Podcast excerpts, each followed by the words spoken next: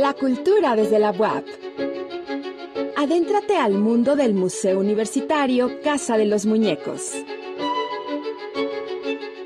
Pues como siempre es un gusto contar con los amigos del Museo Universitario Casa de los Muñecos. Y ahora contamos con Lucero Abigail Romero Hernández que nos va a hablar de un tema muy interesante acerca de lo que hay precisamente en esa maravillosa sala Herminia Franco, donde esta colección de contenedores de porcelana maravillosa que nos hace viajar en el tiempo y además dar cuenta pues de todo el acervo que tenemos. ¿Qué tal, Abigail? ¿Cómo estamos?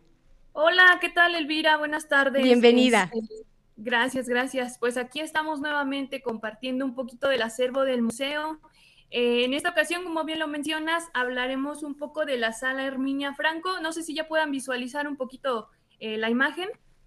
Estamos en eso. Pero si gustas platicarnos precisamente de pues todas las maravillas que encontramos ahí. Mira, ahí, están exactamente estos contenedores que decía yo de porcelana, porcelana maravillosos. Ajá.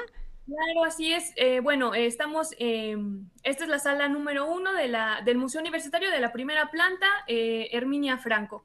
En esta tenemos, eh, bueno, el acervo expuesto en esta sala está relacionado con la medicina entonces encontraremos instrumental, algunos sillones eh, y ahorita algunas piezas que les voy a platicar, además de documentos que muestran esta, eh, cómo se integraron las mujeres en la ciencia, eh, específicamente las mujeres poblanas a la academia y a la ciencia. Eh, en primer lugar tenemos estos botámenes que, bien, que bien eh, los mencionabas, que son estos contenedores para la preparación y conservación de los fármacos. Eh, hablar de la sala de medicina es tener un previo de lo que ahora ya tenemos actualmente, ¿no? Antes se llegaba uno a, esta, a estas farmacias y pedían los, los los ingredientes para hacer cada una de las fórmulas y aquí se, conservaban, ¿no? Entonces ya se pedía eh, cierta fórmula y se, realizaban estos, estos fármacos, ¿no? En esta ocasión tenemos eh, en, el, en, una, en un librero tenemos eh, ciertos botámenes que fueron utilizados por boticarios y farmacéuticos precisamente para almacenar y conservar semillas, polvos, raíces plantas medicinales y otras sustancias. Como aquí igual vemos en la imagen algunas etiquetas de, las sustancias que conservaban estos recipientes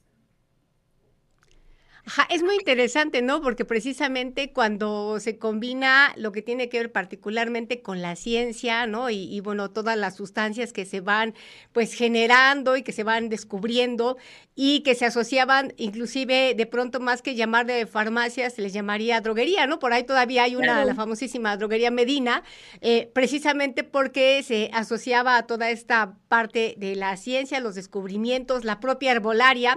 Y es muy interesante que precisamente estos, así se llaman botámenes, los, los contenedores que son bellísimos, y otra es la parte estética, ¿no? Que de pronto hemos, bueno, supongo que esta cuestión de que la vida cada vez va más rápido, se pierde como esta belleza del contenedor, el trabajo de la caligrafía, los ornamentos, entonces había como un mayor cuidado, ¿no? En toda la presentación, ya nada más ver a los botámenes ahí expuestos, de verdad que es una, un agasajo, ajá.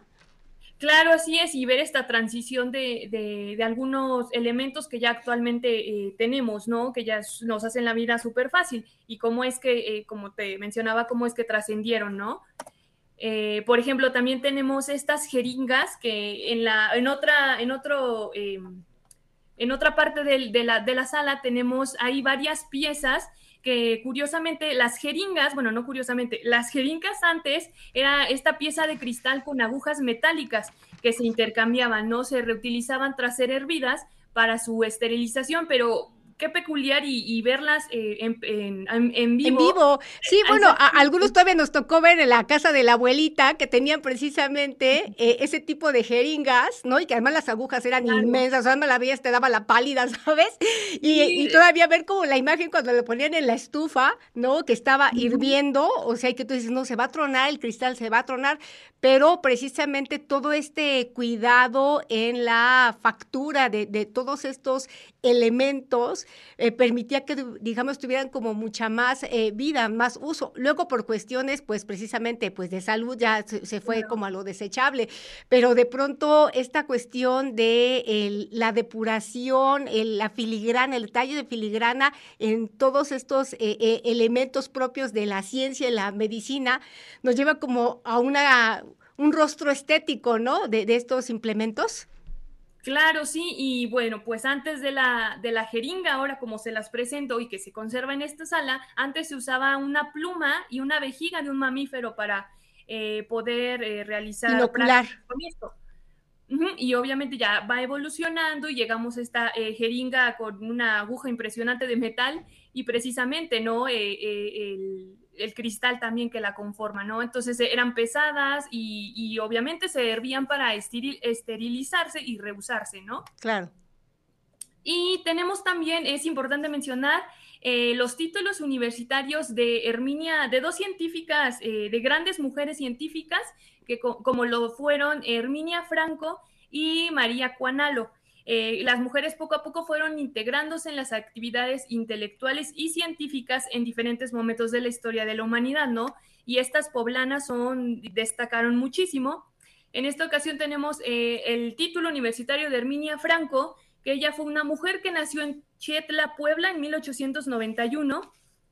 Es importante mencionar que fue la primera mujer egresada de la Escuela de Medicina del Colegio del Estado eh, de la universidad, ¿no? Y eh, aparte fue la novena mujer en la historia de la medicina mexicana en recibir un título universitario de, médica cirujana, ¿no? Entonces, en este documento vemos que ella se titula el 12 de agosto de 1918. o sea que va a ser 18, 29, ¿cuántos? 38, 38. 138 años. ¿no? O sea, es impresionante y además es este pues fundamental porque es un personaje pues ampliamente reconocido, no solamente a nivel estatal, nacional e internacional, precisamente siendo un referente como una de las mm, primeras mujeres que este, se titula en un campo que de pronto solamente estaba como eh, digamos, eh, integrado por particularmente por varones. Entonces, ella es una punta de lanza, ¿no? Y oh, pues hoy vemos precisamente cómo estas mujeres que abren camino, o sea, que generan como un andamiaje, pues nos dan espacio a todas las demás mujeres, ¿verdad? Claro, así es, y este, eh, debido, bueno, eh, es importante destacar que a, pesar del Estado y de a lo mejor de la situación y de las implicaciones de la época, pudieron sobresalir, ¿no? Y como bien mencionas que todavía ese campo era em, de hombres, ¿no? Entonces es importante tener en cuenta a estas dos mujeres, claro. como Herminia Franco y María Cuanalo, que ella eh, nació en Huejotzingo en 1899. Eh, se recibió de médica cirujana partera el 14 de octubre de 1927, ahí se encuentra fechado el documento. Y aparte eh, de la doctora Cuanalo, em, formó parte de una de las etapas más importantes de la universidad, porque es considerada defensora de la autonomía universitaria en 1944, ¿no? Entonces tenemos esta, em, este logro que hizo como de recibirse de médica cirujana y aparte eh, eh, se involucra en, esta, en esta faceta de la universidad de la autonomía, ¿no? Que fue una etapa importante de la universidad para lo que ahora ya, ya es ¿no?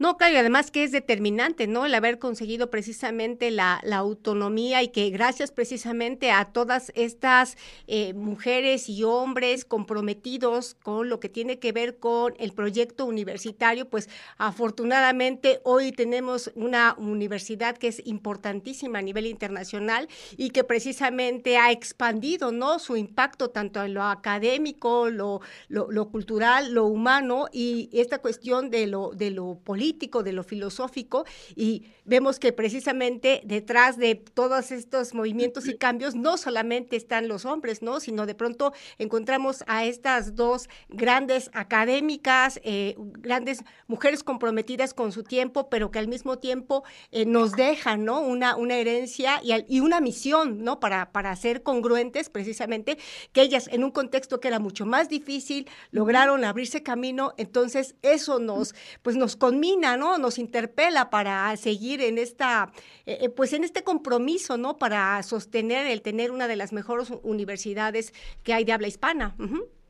Claro, así es. Y pues nada, eh, todo esto, eh, cada, cada aparato y cada cosa de, esta sala se relaciona, ¿no? Tenemos instrumental de este que platicábamos, tenemos eh, algunos más instrumentos que, que, que, como te mencionaba, ¿no? Son un referente de lo que ahora ya tenemos actualmente, ¿no? Tenemos también unas cabezas de jíbaro.